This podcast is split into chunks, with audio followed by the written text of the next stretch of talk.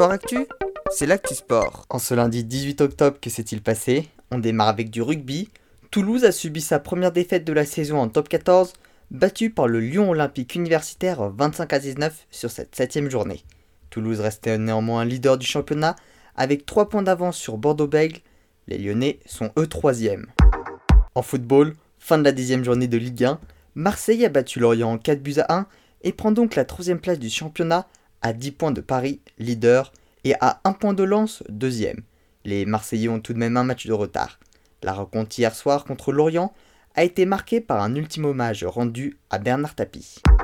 En cyclisme, c'était ce week-end la 16e et dernière manche de Coupe de France. Dorian Godon de la G2R Citroën Team s'est adjugé le titre.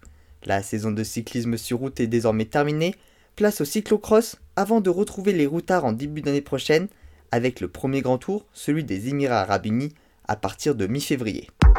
En tennis, finale du tournoi d'Indian Wells avec deux vainqueurs surprises. Chez les hommes, le Britannique Cameron Nouri s'est imposé après avoir battu le Géorgien Nicolos Basilashvili en finale et l'Espagnol Paola Badosa-Gibert a battu la Biélorusse Victoria Azarenka. C'est pour tous deux le plus grand titre de leur carrière.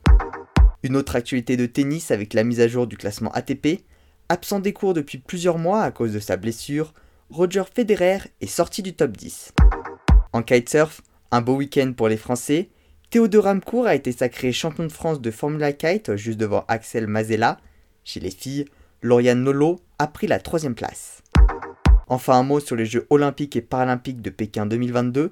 La flamme a été allumée aujourd'hui à Olympie. Son long voyage vers la Chine va désormais débuter.